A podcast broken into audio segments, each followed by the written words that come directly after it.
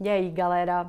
O vídeo de hoje é baseado em um estudo que olha para a correlação entre índices econômicos e sociais e a importância que a população de um país atribui à religião.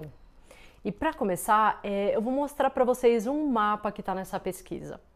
A informação que ele traz é referente à porcentagem de pessoas em cada país que acha a religião muito importante nas suas vidas.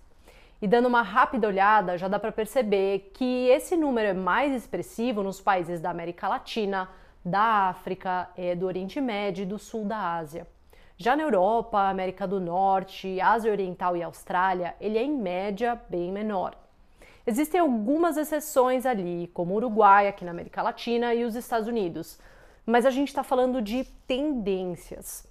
É, e não coincidentemente, as regiões onde a religião é apontada como muito importante são aquelas onde se concentram, se não todos, boa parte dos países subdesenvolvidos, o que para os pesquisadores indica uma correlação entre pobreza e religiosidade.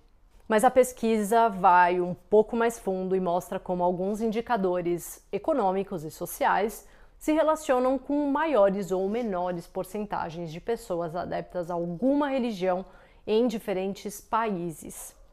E um desses indicadores é o de expectativa de vida. Nesse caso, os pesquisadores notaram que nos países onde a expectativa de vida é maior, as chances dos seus cidadãos comparecerem a eventos e serviços religiosos costuma ser menor.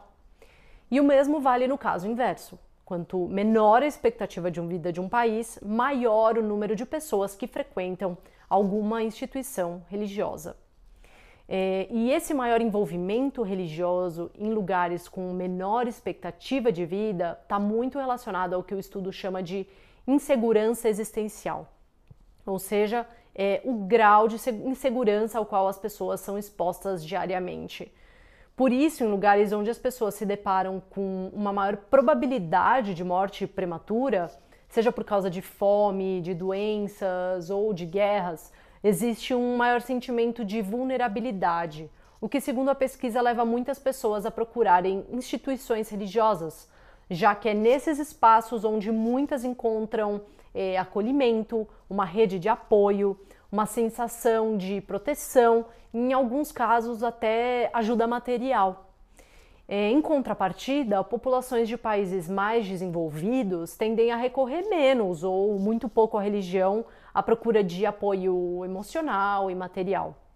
E uma das explicações para essa procura menor está relacionada à rede de proteção social que muitos estados de economias avançadas oferecem à população, com investimentos em infraestrutura e tecnologia que ajudam a lidar com problemas de saúde, desdobramentos das mudanças climáticas e outras situações que, quando não endereçadas por meio de políticas públicas e programas sociais fortes, levam a um cenário de desamparo e miséria. Além da expectativa de vida e da insegurança existencial associada a ela, a educação é outro indicador que dá pistas sobre a maior ou menor participação religiosa da população de um país. Nesse quesito, o estudo mostra que, em geral, a frequência de adultos de um país em cultos religiosos é menor quando o grau de escolaridade média é maior.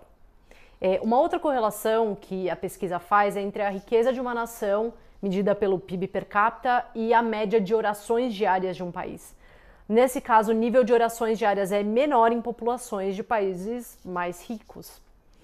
E para terminar, a pesquisa mostra que a desigualdade econômica de um país também influencia o envolvimento religioso da sua população. Isso é, países em que a distribuição de renda é desigual tendem a ter um maior número de pessoas que veem a religião como um elemento central nas suas vidas. Enquanto que naqueles países com uma distribuição mais igualitária, é, a religião é considerada importante por uma parcela bem menor da sociedade. Resumindo todos esses dados que eu apresentei, é, países desenvolvidos que oferecem mais segurança econômica e física tendem a apresentar um menor envolvimento religioso, enquanto aqueles países com índices elevados de pobreza, desigualdade social e conflitos normalmente têm parcelas maiores da população envolvidas com alguma religião. Isso acontece porque muitas vezes a população desses países enxerga nas instituições religiosas um porto seguro, já que elas ocupam um lugar e exercem a função que deveria ser do Estado.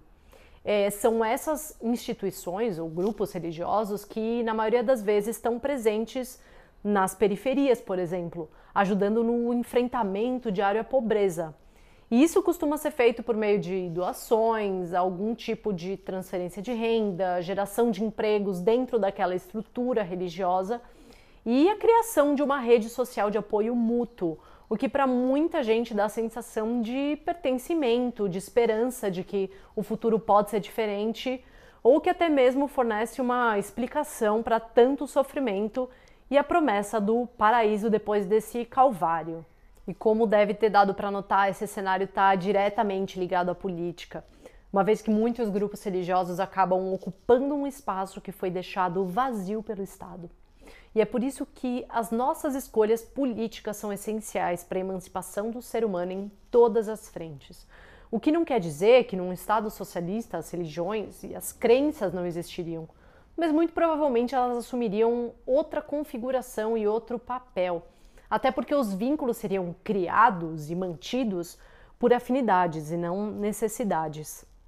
E o que esse quadro todo que eu pincelei mostra é que a religião, como instituição, muitas vezes se instala onde as necessidades básicas não estão sendo atendidas, sendo que alguns desses grupos tentam atrelar o sofrimento a explicações metafísicas. Mas a verdade é que a realidade é uma construção diária e ela é produto da ação humana.